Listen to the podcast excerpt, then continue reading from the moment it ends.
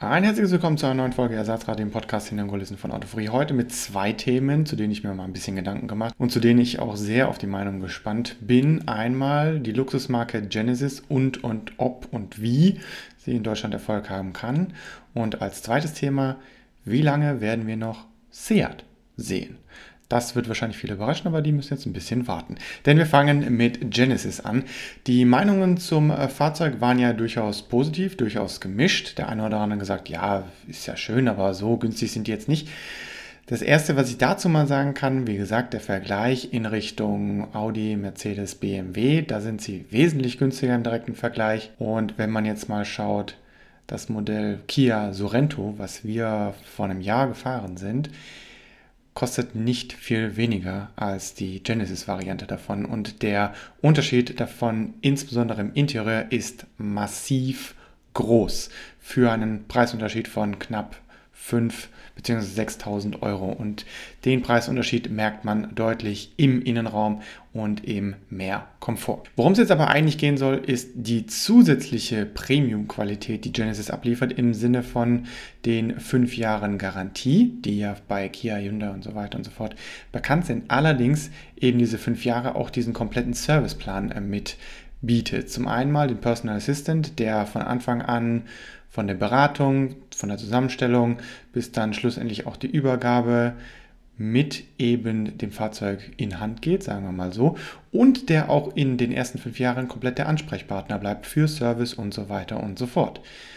Eine Thematik, die mir so eigentlich erst bekannt ist, wenn man, sagen wir mal, einen Maybach oder sonst was kauft. Ansonsten kenne ich das von den Premium-Marken so nicht. Denn wenn man da einen Ansprechpartner hat, kann es schon durchaus sein, dass ein anderer einem schlussendlich das Auto übergibt, weil Warum auch immer. Der nächste Punkt in diesen fünf Jahren ist auch dieser Servicegedanke, dass man sich um nichts weiter Gedanken machen muss. Soll heißen, der Wagen muss zum Service, okay, dann wird er abgeholt und bringt man einen Ersatzwagen und kann mit dem so lange fahren. Das wird wahrscheinlich ja Kilometer beschränkt sein, aber trotzdem Ersatzwagen bekommen, zum anderen geliefert bekommen. Da kann jetzt wohl jeder, der im Moment bei den Premium-Modellen unterwegs ist, selber aus eigenen Geschichten erzählen. A, Fahrzeug geholt oder gebracht. Das wird wohl im seltensten Fall wirklich so vorkommen. Und B, dann auch noch einen Ersatzwagen zu bekommen. Und C, diesen dann vor allem auch kostenlos, wenn vielleicht auch irgendwie beschränkt im Sinne von Kilometer oder Sprit oder sonst was. Aber das sind schon zwei, drei Punkte, die die anderen einfach mal durchweg weglassen. Und das ist von vornherein mit drin bei Genesis. Ja, dann kommt natürlich noch der Servicepunkt dazu. Dieser Service ist dann nicht mehr inklusive. Dieser Service wird dann seine normale Inspektion 1, Inspektion 2 kosten. Das wird auch wieder ein bisschen Geld sein. Allerdings hat man eben nicht die Zusatzkosten wie den Zeitaufwand. Und das ist eben der große Punkt, den Genesis sieht und wo für mich auch Luxus anfängt. Zeit ist mit einer der größten Luxusfaktoren, die wir haben.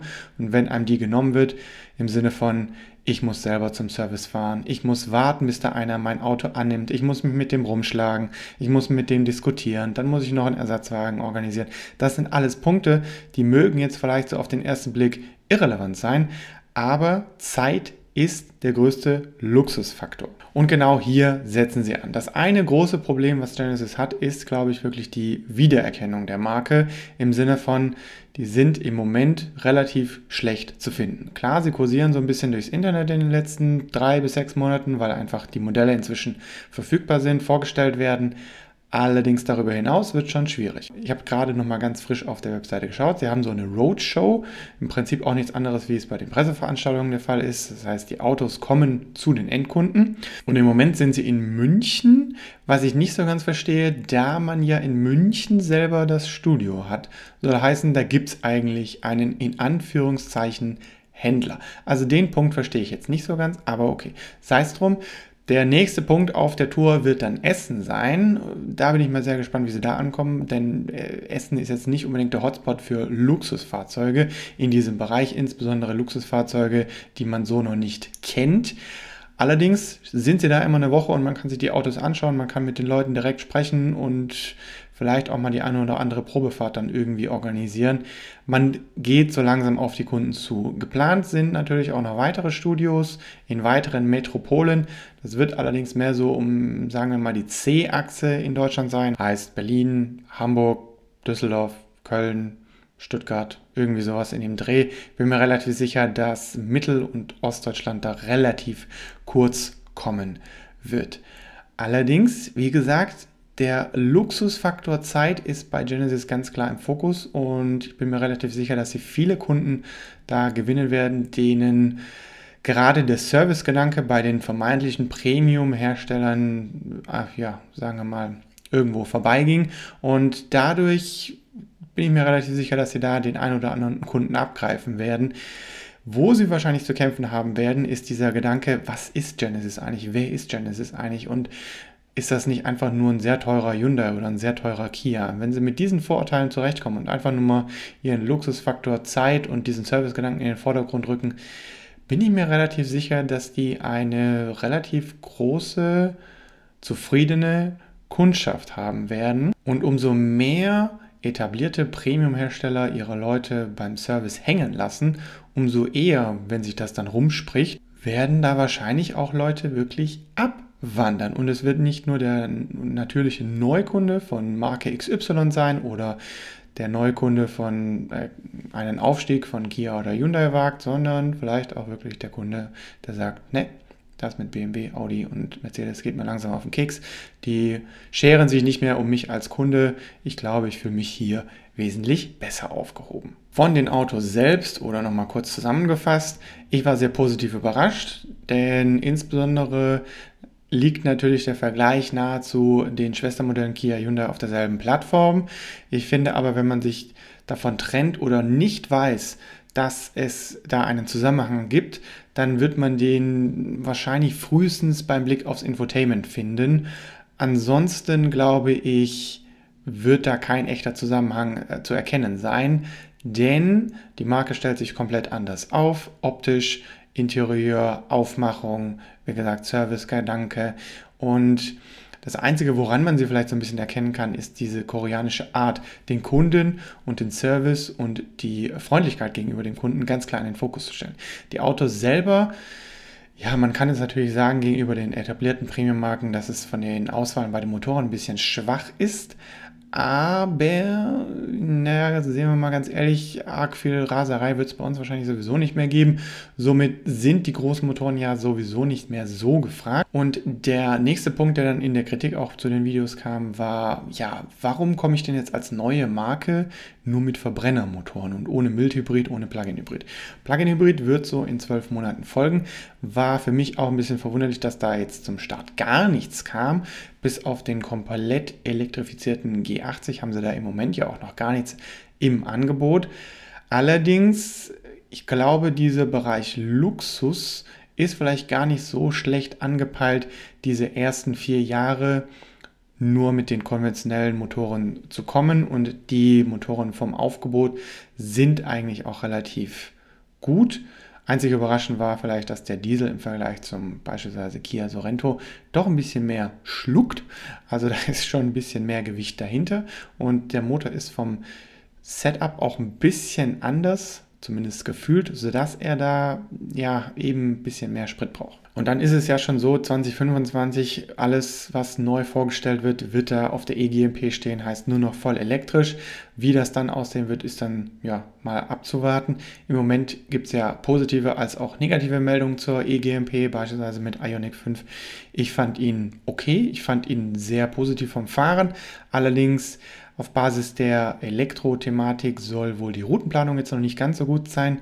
Positiver Punkt dabei ist, dass diese Software updatefähig ist und auch updatefähig bleiben soll und das Ganze, so wie ich das auch mal verstanden habe, kostenlos und über viele Jahre, sodass da definitiv nachgebessert werden kann. In Kurzform, es wird spannend sein, Genesis weiter zu beobachten, wie sie sich entwickeln, insbesondere jetzt so in den ersten ein, zwei Jahren.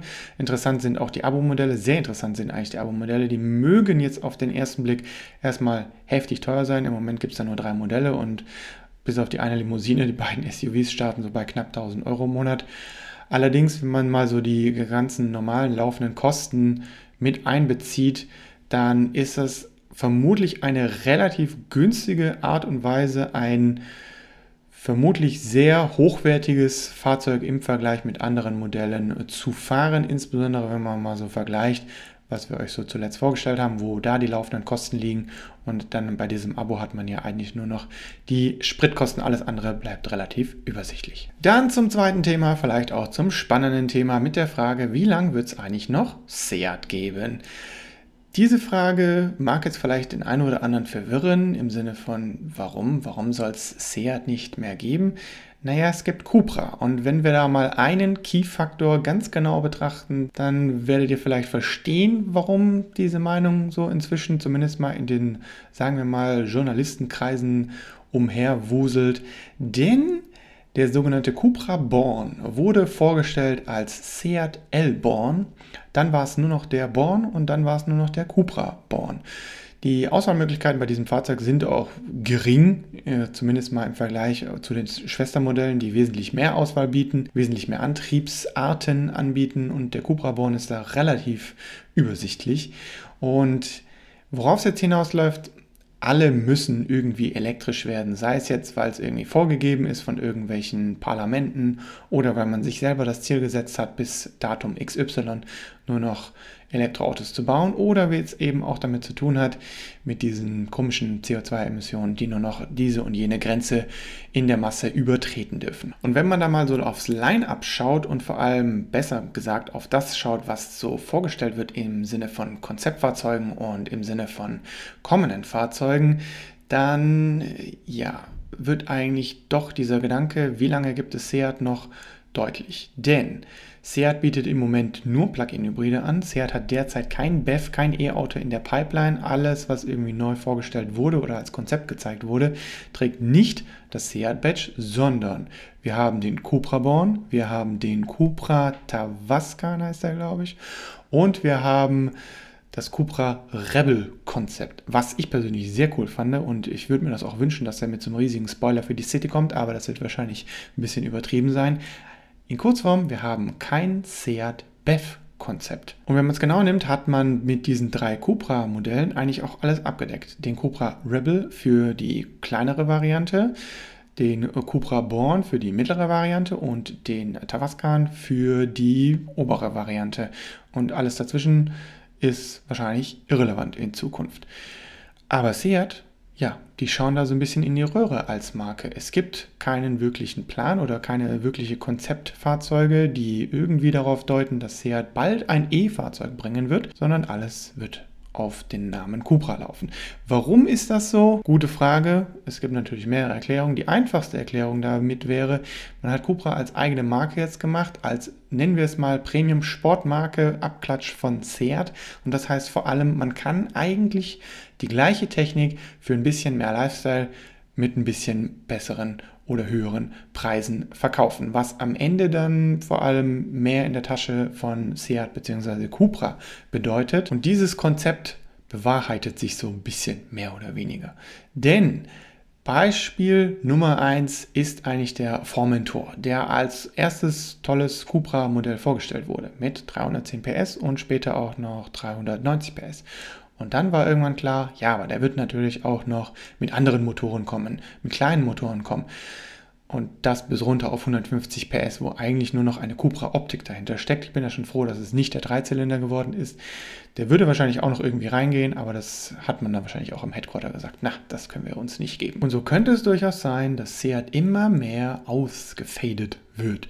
Das hat sich auch so ein bisschen hinter den Kulissen, zumindest bei denen, die bei Cupra eingeladen wurden oder mit den Cupra-Leuten sprechen durften, wenn man wiederum mit denen gesprochen hat, so Journalistenplausch, wenn man es mal so sagen möchte, ganz klar bewahrheitet. Zu Cupra möchte man gern reden, aber über die Zukunft von Seat wollte man irgendwie nichts sagen. Und es liegt natürlich auf der Hand. Also es ist der einfachste Punkt. Nehmen wir Auto A von Seat und fast baugleiches Auto B von Cupra. Beide unter der Haube gleich, beide selbe Technik, beide selbe Motoren, beide fast dasselbe Interieur. Nur der eine lässt sich eben für 3.000, 4.000 Euro mehr an den Mann bringen. Easy Money, wenn man so möchte, für die Spanier. Und das wird vielleicht auch mit einer der Hauptgründe sein, warum Seat so langsam, aber sicher verschwinden wird. Und zum Abschluss noch eine kleine Preview, was diese Woche so kommen wird. Model Y sind wir jetzt gefahren am Wochenende, ganz frisch. Wird auf jeden Fall noch irgendwann diese Woche online gehen Aber wir lassen uns auch ein bisschen Zeit mit dem Schnitt, dass wir es ein bisschen schöner machen können. Und die Sperrfrist für den BMW 9 fällt. Äh, ich meine natürlich den BMW iX. Und da wird sich eine Menge Content dann diese Woche drum drehen, denn da gibt es sehr viel zu erzählen. Beispielsweise wird auch ein eigenes Video nur zu OS 8.0 geben und das ist vielleicht auch mit eines der spannendsten in dieser Woche. In diesem Sinne vielen Dank fürs Zuhören und gerne bis zum nächsten Mal.